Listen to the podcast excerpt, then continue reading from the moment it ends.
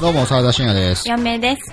えー今回はですね、はい。えー Amazon プライムビデオで絶賛配信中のはい。バチェラージャパンという番組の話をしましょう。おーでこれ結構前にリスナーさんもね、バチェラージャパンいまいちどこが面白いかわからないので、ちょっと、うんしょ紹介してみてくださいみたいな依頼もあったんで、あ、そうなんですね。まあ1年ぐらい前と思うんですけめどっ、ちゃ前です ね。うん。まあ今ちょっと話しとこうかなと思って。はい。で現状、あの、プライムビデオの中では、シーズン3までがもう配信終わってる部分なんですよね。はい。で、初めに言っとくと、え僕たちはシーズン2から見始めて、はい。でその後にシーズン1を見を、見返して、えーシーズン3を見たんですけど、えー我々としてはシーズン2が一番おすすめかなと。そうですはねい。なので、まあ、興味を持った人はシーズン2から見たらいいんじゃないかなと思います。はい。というのも、その、シーズン1は、またその番組として出始めだったので、うんなんかあのー仕組み的にこう成熟してないというか、うーん。なんかシーズン2を見てからシーズン1を見ると、あ、なんか足りてないなみたいな部分があって、そうですね。はい、ちょっと物足りなさ感じたっていうのがあるのと、うん。シーズン3が、うんシーズン3、まあ、3回目のくせに、うん。逆に今度そのシステムをすごい逸脱してしまった出来事が起こってしまったから、うん正当じゃないんですよね。そうですね。あれは、なんか、まあ、1、2を見てきたからこそ、うん。なんか、裏の、裏の楽しみとして楽しめるという感じのうん。話やったんで、うん。まあ、そういう意味では、あの、バチェラージャパンの魅力を感じたいのであるならば、シーズン2を見るといいかなと思います。はい。で、どういう番組かって言ったら単純な話、あの、恋愛リアリティショーって呼ばれる、んまあなんて言うんですかね、男女の恋愛を、まあ、娯楽にした、うんまあドキュメンタリーではないですけれども、えー極めてリアルに近い状況での人の色恋を扱った番組っていう、まあ、やらしい番組です よ。そんな人のやらしい色恋の感情をもて遊んで。うんうんうん。で、えー仕組みとしては、えー女性が、まあ今は何人ですかね、20人ぐらいの、はい。二十、二十人かなまあ20人ぐらいの女性が1人の男性を、まあ、うん取り合うという、うんまあ、露骨な内容となっているんですけども、はい。その男性が、すべてを手に入れた男、男性、みたいな。はい。なんか、お金も持ってて、うんなんか、立場もあって、うん性格も良くて、うんなんか、そういう、なんていうんですかね、絵に描いたような、こう、うん王子様、みたいな男性を、まあ、複数の女性が取り合うという、えー仕組みになっております。はい。で、これがね、結構ね、まあ、見てて単純に面白いなとう思って、ん。そもそも僕はあの、恋愛リアリティショー自体はあんま好きじゃなかったんですよ。うんうんうでん。僕らの世代なんかはうん、も古くはこう、ネルトン・ベニク・ジラダン。古っ。古っ。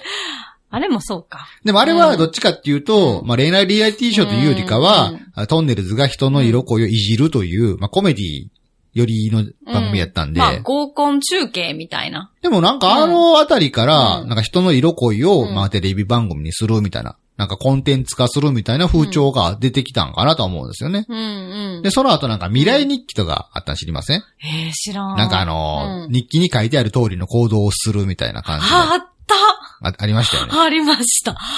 あと、とあい、あいのりあいのりなあとテラスハウスかなあで他に。にもたくさんあるんでしょうけうんうんうんうど、ん基本的にはあんまり好きじゃなかったんですよ。うんうん。なんか、ね、これの前回寺森の話をしてるんですけど、うんはいラブコメは好きだという話を言ってるくせに く、せにうん。そういう恋愛リアリティショーはすごい嫌いだったんですけど、うんまあ理由としては、単純にいけすかない。わかりやすいなん。か出てるやつがいけす かない。なんかムカつく見てて。あなんかあ。見てられない。うなんんやこいつと思ってまなるほどな。う。で、ああいうのを見てて、口からよく出る言葉、こんなんないわ。あるわけないや。何何言うとんねうんん。で、そういう言葉ですよね。うん。なんかムカつくから嫌いだったんですよ。うん。で、なんでムカつくんかなっうてん思ったんですけうんど、うんまあ単純なう話、ん。あのー、自分の延長線上にいない人たち。なるほどな。はい。うん。そもそもまあ、あうんの、前回も言いましたけど、自分の人生経験にこの色恋があんまなかったから、うん。そのい色恋に、なんか、色恋にそこまで真剣になってなんだどうだっていうのが、まず感覚的にすごいわからないうんし、うんうん。なんか自分にないものをすごくめっちゃ必死に頑張ってるから、なんか持ってないものを持ってるみたいにムカつくっていうのもあります よね。なんか、な あ、そっか。何色恋にうつつ抜かしとんねんって。あーあー、そう、なるほどな。うん。で、なんか、真剣に、その恋愛に向き合ってるよっていう風な、なんか雰囲気を出してるくせに、うん口から出る言葉が、うんなんかドラマのセリフのような上っ面な表現が出てくるので、なんやねんって。ほら、ほら、絶対うっせえ。そううかん、絶対うっせえ。ほら、そうか絶対思てへんわ。うんカメラ回っとるからええ格好したんやろ。っていうのを、うん。なんかそう思ってたっていう。ああ。あ、なんかじゃあ本音を出し切ってない感を感じるんかな。そうでですね。前回も言いましたけど、その、自分が恋愛に求めるものは何かっていうと、まあ、好きな人の対象同士に対して、うんまあ、お互い心開いていく感であるとか、うんうん相互理解を深めていくっていう過程と、うん。その先にある、んまあ、恋の成就が好きなわけであって、うんなでもなんかこう、テレビというフィルターを通すと、結局こいつはいつあってんじゃん。うん。ええ格好してんじゃん。うん。なんか自分の ことを世間にええ人やと思ってほしいんちゃうみたい な、そういうのが、まあ、社に構えた目線で見てたんで、嫌いでした。はい。そこにまあ、テラスハウスなんかうは、ん。山ちゃんがそこの役割になってますよね、なんか。そうな、見たことないんですよ、ずっとなんか山ちん。ゃんが毒づいてるんですよ。あ、なんかそうなんや。うん、なんかすごいこう。で、彼自身ももう結婚してもうだからどうなんて感じするんですけうどん、うんなんかそういう僕たちが、まあ言ったら、ひねた人間でも見れるコンテンツとして作ったのが多分テラスハウスやと思うんですようん。ね。へえ。ほんで、やっぱそういう視線で見れる、見てる人も多いいうことですよね。多いと思います。うん。やっぱり。。うん。やっぱこう、なんて言うんですかね。まあ、好きな人に好かれたいっていうのは、人間の持つ普遍的なテーマやと思うんで。そらそうですよねで。かつそれが思いのままに行くとう。いうん人の方が少ないだろうと思いますし、うんで、また分かりやすくそこに外見による美醜とか、うん。その人の持つなんか立場とかうん、地位とか、うん。まあ、お金とか、うん。そういうのが絡み合った場合うに、ん。ある種その理想とするものを手に入れられる人っていうのがすごい少ないとは思うんですよ。うん。相対的にね。うん。それがいいか悪いかは別にして。そういう、なんていうんですかね、人の持つ、ある種俗悪な欲求をすごい刺激する番組だと思うんですよ。ああいう恋愛リアリティショーとかっうん。て。うん。だから僕なんか見ると、うん。自分たちが結局寄れない世界だっていうう。ん。うん。結局どこまで行っても自分たちが寄れない世界なんじゃないかな。うんそういう気持ちがあったので嫌いだったんですよ。うん。なんやねんって。で、そういうのを、まあ、山ちゃんが代弁してくれてたんで、うんある種そういう人たちでも見れるようにしたのが、まあ、テラスハウスとかやと思うんですけどう、ん。うんまあ、それでも僕は嫌いだったんですね。うん。なんかう。まあ、積み重ねられた、うんこの恋愛リアリティショーに対する、うさんくささみたいなのがあったん で。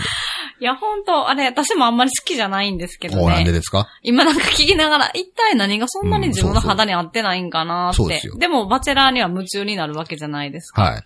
なんかそれなんやろうって今もうめっ何ちゃ何考が嫌えいてでしまたしかたけじゃあど。。女性からは、ああいうのを見て、まあ、言ったら女性の方がああいう番組好きじゃないですか、どっちかって結言構ったら。だってもう、あのー好きな人多いですそようね。そうそう。知り合いの人でも結構見てる人いますからね、テラスハウス。いや、でも単純に多分出てくる人たちっていうのが、うん。自分の友達にならへん人た ちの、人たちばっかりで繰り広げられる、んあの、恋愛ドラマ、ドラマじゃないな、で恋愛模様模様、うん。じゃないですか。うん相乗りにしても、テラスハウスとかにしても、うん。あそこに出てくる人だって多分絶対自分友達にならへんなって、うん。あの、な、過去なってない人なんたち。で友達になれない人たちなんですかいや、多分、なんかこう、共感ポイント、うんなんか人生の中で大事にしてるものが、うん多分ずれてるやろうなっていうのがあるから、ん喋、喋ってて多分共感、お互いできないと思うんですよ。うん。だから多分友達になられへんと思うんですけど、うん。だから恋愛に対する共感ポイントとかがすごいずれてうて、ん見てて全然わかんないんですよね。でも、人が人を好きになるという部分では、ああいう番組は一応本当っていうのを売りにしてやってますから。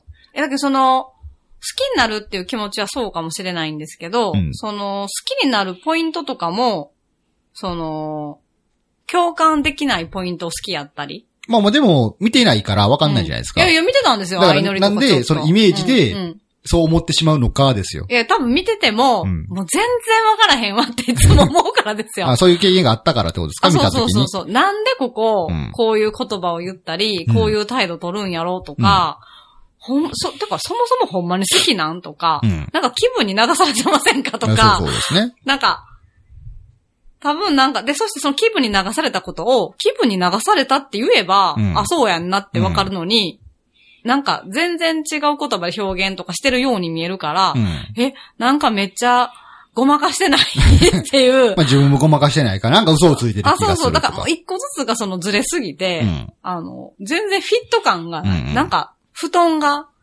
ち ゃうなんかな、馴染めへん布団をずっと着てるみたいなま感あじで。そういう意味では僕が言ってるように、そもそも自分と違う人たちの話っていう話だと思うんですけだど。から、なんかその、多分そこで、Y の Y のこう、うんう浮かれた話をされると、うん。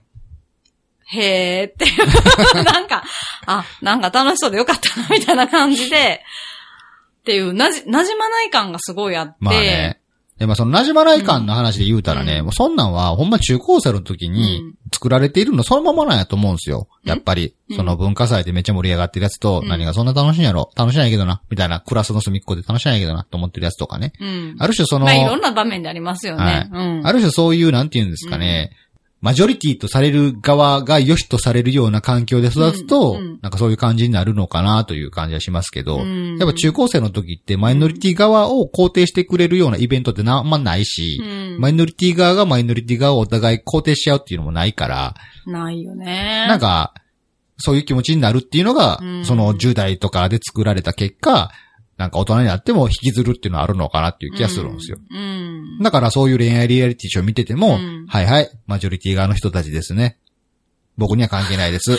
みたいな。なんかどこまでもやっぱな、馴染めないもんなんですまね。あそれも生き方、いうようにその価値観が違うから、うん価値観の違う人たちのことを見てても、それは思んないわっていう話なんですよ。うんで、そういう意味で、まあ長なりましたけど、恋愛リ,、リアリティの人はそもそも好きじゃなかったんですよ。はい。でもね、このバチェラージャパン、うん、うん。まあ、そもそもなんかバチェラーっていううん番組企画が海外の方ですでにあるんですよね。うん。で、それも、もううんほんま海外でむちゃくちゃなんか社会的に成功している男性うをん複数の女性でこう取り合うっていう、そもそもそれがあってのバチェラージャパンらしいんですけど、うんこのバチェラージャパンも仕組みは一緒なんですよ。言ったように。うん。出てくる登場人物も、はい、僕たちの話じゃないです。全然関係ない人たちですね。あなたたちの持ってる価値観あんまわかりませんとか。うん。よ今までの恋愛リアリティショーとね、本質の部分はそんな変わらないと思うんですよ。うんでも我々はめちゃハマったんですよね。ハマりましたね。これなぜかって話なんうでんすよ。うん。なので、今までの恋愛リアリティショーがあんまり好きじゃなかった人でもハマる可能性のある番組やなとは思うんですよう。んうん。で、個人的に何に僕ハマったかって話なんですけああどー、、はい。まずあの、こんなやつおらへんわ。嘘ついてんじゃん。みたいなあの感覚。出てくる人たちがね、そもそも自分たちと価値観の違う人たちが出てるっていうのが明らかにわかるから、うん気にならないんですよ。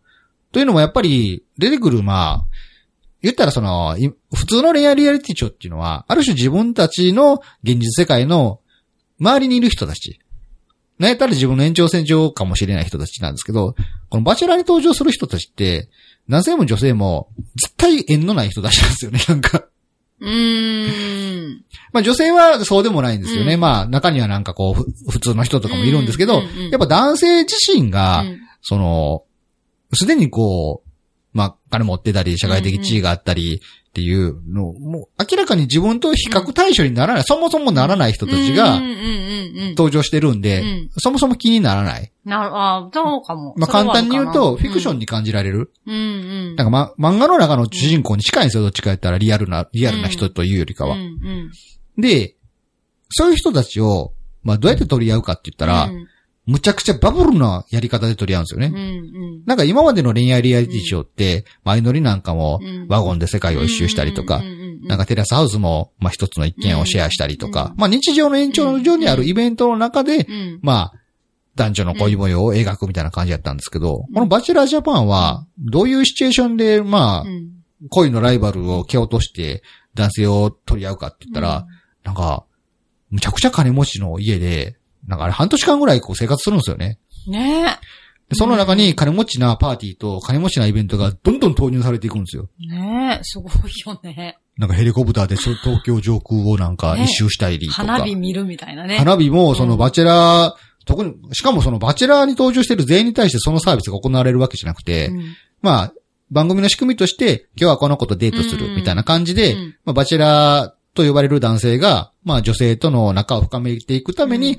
デートに誘って、そこでまあ、男女の、なんていうんですか、心の通い通い合わせをこう、確かめてみるみたいなのがあるんですけど、ふた、たった二人のために花火が何十発もぶち上がったり、ね、すごいですよね、豪華で。クルーザー貸し切りとかね、うん。セスナ貸し切りとかね。すごいよね。なんか、水族館貸し切りとかね。ねえ。なんか、チュラ海水族館貸し切ってたような気がしあますれよね。ね、そうでしたよね。 なんかね、デートにかけるお金がもう尋常じゃないんですよ。うん。なので、その二人の恋模様を見るシチュエーションが、ほんま漫画みたいなんですようね。ん。う ん全然ありえへん感じの。。うんうんなんか、全然貧相じゃない。ほんとすごい。だからほんと、なんかさっきも言うたみたいに、やっぱこの非日常の中で、なんか自分の延長線上にある人たちかもしれないんですけど、うんその人たちが非日常の空間で切り切り取られるから、うん。なんかもう一気に距離感が出てしまって自分と。うん。だから変に比較対象にもそんなにならずにうん。楽しめる。うん。なんか映画見てるみたいな感じで、うんかつその、真剣な恋愛模様を楽しめるっていうところが、うんもう本当娯楽として、 画面が綺麗でいいですよね。言ったらそのセレブのパーティーを毎日見てるようなもんなんですよ。セレブたちのパーティーを日々見てる、眺めてるような感じ。でもね、このセレブのような、セレブのパーティーを毎日見てても、多分普通に見てると、あ、なんやねんって思うんですよ。絶対思んないですよね。なあ、思んないな、お前ら。どうせ早い、あはいはい、僕たちと違うでしょっていう感じでね、うん。こうなんていうんですか。結局、なんかひねくれた目線とかで見てしまうんですけど、うんこのバチェラーの妙なところは、うんそんなセレブリティな感じの、全然自分たちとは、じゅ現実の僕たちとは全然違う立場の人たちが、うん。やる恋模様のくせに、意外と恋模様で見せる感情が僕たちと一緒なんですよね。なんかこう、沢田さんも好きな、うん本、本気本音丸出しが、ガツッと、ちゃんと切り取られて出なるんか。からね、すごい変な逆転現象が起こってて、だからうんゆ従来の恋愛リリリアリティショーでは、本当と呼ばれてるものがすごい嘘に見えるんですよ。うん。でも、バシェラーは嘘っぽいんですけど、ほんまに思えるんですよね、なんか見てて。っいや、でも本当に本音、本音がすごい伝わってきますてよ思うね。んですよ。で、それは本当かどうかわかんないですよ、ねどこまで行ってもね。ねでよくあの恋愛リリアリティショーでね、突っ込まれるのがね、うん結局嘘やん。もうさっきも言ったように、テレビ回っとうからうん自分の気持ちを隠してんちゃうんって思うわけじゃないですか、こっちは。うんうんでもね、バチェラージャボンを見てると、それは前提やんなと思うんですよ。うんうんうんうんあくまで、その、番組としうて、んそういうセッティングがされてる中で、うんはい、男の人、女の人が取り合ってくださいねっていう前提でやってんねんから、うんそら、カメラが回ってたら、うんそら、ほん、本当の本当の自分の本心とは違うことも言ってるよなと思うんですけどうんうんうんうん、それは前提やんなと思うんですようん。うんうんそれを分かった上でこの人たちは本当に自分に合った人を探そうとしてるよなっていう感じを感じられるので、うんそこが気にならないんですよね、なんいや、かほ。んとそうですよね。なんか、あの、バチェラージャパンは、どうしてもこう、デートの時間が限られたりするから、その時間に、ほんとこう、自分の全力を出し切ろうってする感じがやっぱあって、うん。言葉では今、沢田さんが言ったみたいに、もしかしたら嘘の言葉があったり、嘘の態度が含まれたりするとは思うんですけど、うん。やっぱ限られてるからこそ、ものすごい本気うん。本気がすごいダイレクトに伝わってきて、なんかやっぱ多分その本、本気の部う分んに共感できるというか、うんやっぱ楽しませてもらってんのかなってそ今う聞いてて思いましたけどだ。ってゲームのルールとしてそうであることはもうバチェラーも参加してる女性ってもう分かってるんですよう。んうんうん。実際番組のその構成の仕組みとしてね、その複数の女性をバチェラーがデートに誘って、うんさっきも言いましたけど、そこでまあ自分に合ってるかどうか確かめるんですけど、結局そのデートの回数も限られてるし、うん言うように時間も限られてるわけじゃないですか。うんうんじゃあそんなとこで本当にその人の人とないってわかんのって、そんな当然わかんないじゃないですか。うんうんうんでも、そのわかんないじゃないですかを、そらそうですよ。そんなん前提ですよって言った上で、うんうんその限られた中で、この人本当に自分に向いてんのかなとかいうのを探り合ってるのが本気に見えるので、うん見てて気持ち悪くないんですようんうね。んうん。ほんとほんと。なので、で、こんなん絶対嘘やでっていうツッコミが意味がなさなくなるんですよ。うん。そらそう、そうですよ。うん嘘な時もありますよ、そら。うんなぜなら、バチェラーも配慮のある人ですから、うんこれは実際にバチェラーに登場してた、バチェラーとして選ばれた男性もインタビューで言ってたんですけど、うんそれは当然カメラが回ってる以上はうん、配慮することもありますって言ってたから、うんまあそうやんなと思っうて、そのインタビューを見て。うんよくあの、やらせやとかね、うん台本があるとか言われてるんですけどう、んやらせではないし、台本もないと思うんですよ。うんただ、やっぱりカメラが回ってる以上は、配慮として嘘をついてる時あるよなと思いますね。うんうんうんうん。でもその嘘も含めて気にならないんですよ、見てて。そもそものその出発点がうん自分たちと逸脱したところから始まってるんで、だからあれがすごいいい番組のなんか作りとして、なんかうまいというか、うん気になる。本当になんかなんていうんかな。フィクション、フィクションを見てるみたいな感じになるんで、うん気にならない。従来僕が気になっていた部分が気にならない。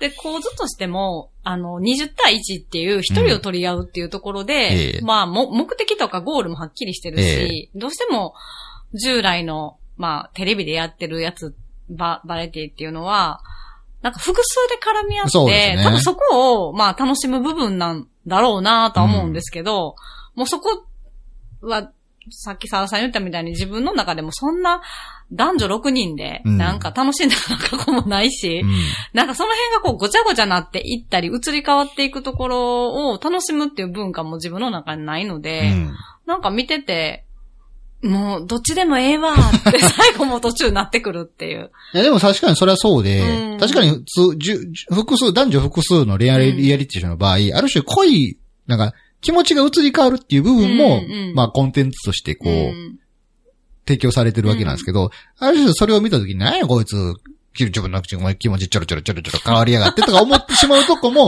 まあ一回一気つかへんわけじゃないですか。うん。だからどこか心の片隅にうん、やっぱ好きになった人に一直線であってほしいとか、そういうなんかう、んようわからん漫画的理想とか持ってたりもするのかなと思うんですけど、うん、なんかそういう恋の移り変わり自体を見ててなんやねん。誰でもええんかいみたいな気持ちになるんですけど、うんバチェラーは言うように、まあ複数の女性の人が一人の男性を取り合うわけですから、三角関係とかが成り立たないんですよね、そもそも。うんうんで、バチェラー自身がやっぱり移り変わるんですうん。よ。うんうん。あの、最初はこの子ええなと思ってたけど、うんやっぱこの子かな。うんでもそれは番組の仕組みとしてそうなんですよ。うん。自分に合った人をバチェラーが選ぶっていう仕組みになっている以上、バチェラーの心が移り変わるのは当然なんですよね。うんだから、そこがなんか、突っ込みポイントにならないというか、うんそもそもそういう番組やって話になるんで。で、まあ、さらにその面白さとしうて、ん。その複数の女性が、まあ一人のバチェラーを、まあ、言ったら取り合うわけなんですけども、取り合うわけですから、待っててもダメじゃないですか。そうですね。やっぱ女性側からもすごいアプローチを仕掛けないといけないんですね。ん私を選んでくださいって手を挙げていかないといけないんですけど、基本的に番組の仕組みとしては、デートに選ばれるのは誰かっていうのは、ほんまギリギリまでランダムでわかんないから、うん女の人もそうなんですよね。うん限られた時間の中でいかに自分をこうアピールするかっていうのが大事になってくるんですけど、そのアピールの仕方が、もう女性それぞれすごい違うんですよね。うんうんやっぱ女性それぞれの性格と個性、ほんま、そしてなんかついてる職業とか、うん持ってる能力、全部を駆使して、このバチェラーを落としにかかるって、うんあれが、すごいバトル漫画っぽいなと思って。そうですね。なんか女性、複数の女性のバトルロワイヤルみたいな感じで、うん自分の持ち得るすべての能力を出し尽くして戦うっていう、あの構図が、まあ、男性の僕から見ると、すごいバトル漫画っぽいんですようんね。うん。必殺技で出し合うみたいな。うんうんうんうん。で、だんだんこう脱落していくっていうのも、うん本当にこのバトル漫画みたいで、あの、ストーリーもすごいシンプルだし、 1回戦、2回戦みたいな感じでね。うんもう決められてますからね。毎回なんか2、3人落とされるっていうのが決まってるんで。あれがなんかこう、ドキドキ感とかハラハラ感がこう、ずっと持続して、なんか最後まで飽きずに、なんか見れる作りになってて、面白い。そうなんですよ。女性たちもすごい個性的やから個、性的ですね。もう、言ったらもう、容姿がいいのっていうのはもう大前提じゃないです大か。で、その上で性格がいいのか、何か気立てがいいのかう、ん、なんか、なうんたらかんたらって、もうここそれぞれの、なんか、個性みたいなのが振り分けられていて、まうあん言ったら誰が選ばれてもおかしくない状態からスタートするんですよね。うんだから結構そういう構成になってるから、最初の時点でちょっと自分の推しメンみたそいうな。ですね。見てるこっちとしてはこの人好みやから、この人に頑張ってほしいな、みたいな。そんな気持ちにもさせてくれるっていうう。ん、そこもちょっとこう、応援したくなるんですそようねそう、楽しみやすい作りになってますね。で、まあ、そういう人たちがう、ん毎回毎回バチェラーに、こう、選ばれていくんですけどね。まあ、選ばれていくというか、落とされていくんですよ。複数人の女性たちが、うんまあ、番組の1回目では何人落とされ、2回目では何人落とされ、それを繰り返して最終的に、こう、2人になるとこまで絞り込んで、最後誰が選ばれるのか、みたいな。まあ、トーナメント戦みたいな感じなんですけうどん、う。ん、うん、うん、うん。で、その時にバチェラーがどの女性を選ぶのかっていうのを想像するのが楽しいんですよね。そうですね。結構そこも予想して楽むしちゃんでくますちゃよ予ね。想してますからね。おそらくこいつはあの時にこう思ったはずやから、うんここではこいつ選ぶはず、みたいな感じうの。んうんうんだんだんこう、バチェラーの好みとか、うんバチェラーの好みと求めるものの、なんか違いみたいなう、ん。二、つ持ってるなみたいなところが分かってきて、うん。そういう上で好み枠と理想枠で選ぶかなとかっていそううポイントで、こっちも楽しみ、楽しんでいけますよね。番組の仕組みとして、その、バチェラーと女性たちのデートの模様っていうのを、こう、単純にドキュメンタリーチックに映すっていうのもあるんですけど、その後でこう、独白のシーンとかがあってう、んあの時のデートはこんなこと思いました、うんみたいなのを男女共になんか独白させるシーンとかがあってね、うん。それで、まあ、裏の気持ちっていうのうをん視聴者はわかるみたいな仕組みになってるんですけど、ああいうのを見てるときに、あ、そうか、バチェラーはそういう考えでこの女の人を誘ったんだな。うん。この女の人のこういう面を見たくて誘ったんだな。でもそういう意味ではこの女の人はそこに答えられてないようんな。とかいうのを見てる個人として予想し合っうてん、誰が選ばれるのかなっていうのをずっと見るってういんう。うん。そういうのが繰り返されていくんで、まあそういう娯楽、娯楽ですよ ね。やらしい話がい。や、本当に。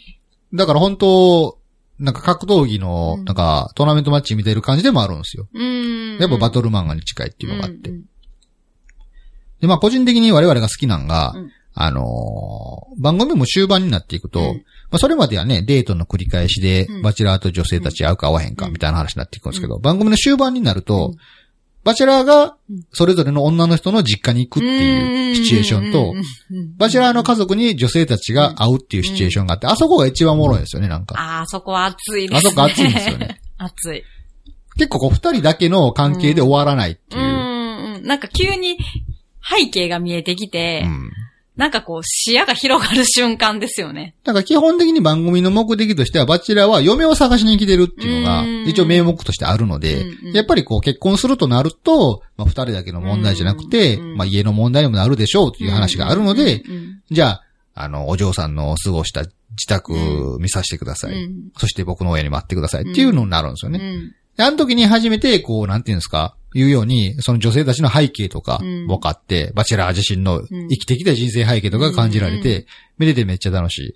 なんかむちゃくちゃスーパーモデルみたいな人やのに、家めっちゃなんか普通とかね。 なんかなんか急に本当その、非日常が一気に現実に引き戻されて、あ、ほんまに結婚なんや、みたいなところを、こう見てる側もそうやし、いやそうです出ね演者の方もそこを本当に意識させられる、いや、ほんまそあれがすごいいいでう。すギャよップね。、ギャップをうまく利用してまあすよそね。こも本当いいでうすよね。それまでずっとなんかセレブリティな、うんバブルな感じのパーティー、パーティーの連続やったのうに、ん急になんか、普通のデートが始まるんあ、ですよ。そうそうそう。で、あ、あれこんな、あ、普通のお宅に住んではるみた いな。急に、まあ、それまでが豪華豪華でね、うん来てるから。で、それまで、まあ女性たちも、あの手この手でいろいろこう、バチェラーに気に入られようとするんですけど、その人がなんでそういうことをしてきたのかっていうのも、なんとなく感じられるんですよ。うんあ、こういうご家庭で育ったから、そうそうそうこの人はこういう性格になったんやなとかで、。まあ、ちょっと私服で出てくるから、なんか急に本当あ、こういう人生やったんや、みたいうな、んそこで一気にこう、ベールがバッと剥がされるみたいな、あれがまあ、見てて本そ当うですに、ね。なんか面白いね、本当いやーだから本当にこう、なんていうんですかね。まあ人の色恋沙汰をう、ん。なんかす、ものすごくフィクションに近い状態まで、まあコンテンツに仕上げてるくせに、そこで巻き起こる人の感情はよりリアルに近いみたいな感じが感じられるので、まあバチェラージャパンすごい面白いなと思うんですよね。面白いですね。もう3終わったばっかりですけど、うんもうすでにロス入ってますから。そうですね。まあそれを感じさせられたのはシーズン2だったので、ままあねあシーズン2から見てほしいかな、おすそすうでめは。すね。やっぱり今でも2、2が一番好きですね。まあそのシーズン2のバチェラーは、まあ親泉林太郎っていう人で、はいもともとなんか、えーサイバーエージェントか。んうん。サイバーエージェントで、そうそううんまあ、取締役をやってた人、みたいな感じなんですけど、なんかもう、登場した時、こいつバリいけすかへんなと思ったん ですよ。な、こいつって。まあ、いわゆる普通の恋愛リアリティショーにこう感じる、それと似たような感じですよね。うんな、こいつ歯が浮くわ、みたいな。うん。でも結構、意外とこう、真摯な感じで、うん女性に対応していくんですけど、うん。まあ、それが最終、最後、こう、ちょっと、この子好きになってる。男の僕でも好きになってるみたいな感じ。うん頑張れってそういうことを感じさせるのがシーズン2やったんうん。で。うん。まあ、シーズン2から見ていただきたいな。そうですね。なんかあの、シーズン1は、あの、今テレビでも出ている、雪ぽよが出ている、ああ、そうですね。あれで雪ぽよが有名になりまし雪たぽから。ようん。が。うん。なんか雪ぽよも出た時は、な、このギャル、いけすかやんな、と思うんですけど、こう、なんかこの子、この子、意外といい子やん。もうっていう。最後頑張れ、みたいな 気にならさせてくうれる。ん。実際のとこはどうか知らないですよ。まあそうですね。彼、彼ら彼女で本当にいい人なんかはそれは知らないです。ただ、それでもいいと思わせてるぐらいフィクション感も強いんで。うん。あとはあのーまあね、その結婚、まあ実際の話、その結婚するっていう名目で番組進んでいくんですけど、はい実。際番組が終わった後、うんぶっちゃけ別れてるじゃないですか。今までのね、そなうんなんよねか、バチェラーと選ばれた彼女たちも。うんでそこをどうのこうのっていう人いるんですけど、うん僕はもうそこは気にしなくていいんじゃないかなって。うんそのうん。選ばれるまでの過程をうんエンタメとして楽しませてもらったんやったうら、んそれでいいんじゃないかな。うんそれはもう当然心情としては、急にリアルを突きつけられてる感じがして、うん、別れんのかいとかめっちゃ思うんですけど、うんとはいえ、あんまりそこショックじゃないというか、うん、そうです別ね。にショックじゃない。なんかこのうん番組が終わった後うのんその人たちは、僕が見ていたその人たちとはちょっと違う感じがするんで、うんうんなんか気にならないというか、うんまあそうですよね。ありますよね、いろいろっていう。まあ、大体だって、あそこで、まあ、吊り橋効果じゃないけどね、うんそういう中で出会って好きになって、もちろん選んで、やっぱり、その後から、ほんまの字が見えてくるところになって、現実の恋愛が始まりますそからら。そら別れるって、ってう、別れることもあるよって思いますけどね。いうのを素直に、うんまあまあしゃあないよねって思えるっていう部分が、うん、うんまあまたバチェラーが、なんか、むちゃくちゃ非現実なそうですね。舞台で本織気りなされで、るもので。本気でやった結果やからしゃあない、まあまあ みたいなね。まあそうですね。全力を尽くしたみたいな。うん、そういう意味でちょっとスポーツに近いとこもありますよね。うん、うん、うん、うん。まあただシーズン3は、うんまあ個人的にはちょっと許せないちょ。っとシーズン3は、本当ですね。ある種この、うなんていうんですかね、ゲームのルールを破ってしまった感がああったんで。やっぱ本気も、ルールあってこそ楽しめるんであって、そうですねやっぱルール逸脱されちゃうと、うんどちらバけチにェなラってーしま出うんなよーっていうツそれやッとコそミをもそねもってなってしまうんですよね。そうそうそうそう。どっちだけなっちゃうやんっていうな。っちゃいましたけどね。なので、、まあ、見る順番としては、うん個人的にはまあ、シーズン2、シーズン1、シーズン3とはいいうふうに見うて、ん。シーズン4に期待するみたいな感じでいてくれたらいいんじゃないかな。 2020年も期待ですね。 やるんですかね、今年も。なんか女性版バチェラーもあるみたいあなあ。ー、バチェラってっていう、ね。バチェラって、はいバチェロってババチェロラっっててか。うん。なんか女性を男性が取り合うっていうのも、なんか海外ではすでにやってるらしいですけど、まあ、日本はね、どうなんですかね。まあそんな感じで、うんえーバチェラージャパはい。ン、ね、アマゾンプライム入ってる人はもうぜひ見てください。終はい。わりましょはい。う。お送りしたのは沢田信也と、嫁でした。それでは皆さんまた次回さよなら。さようなら。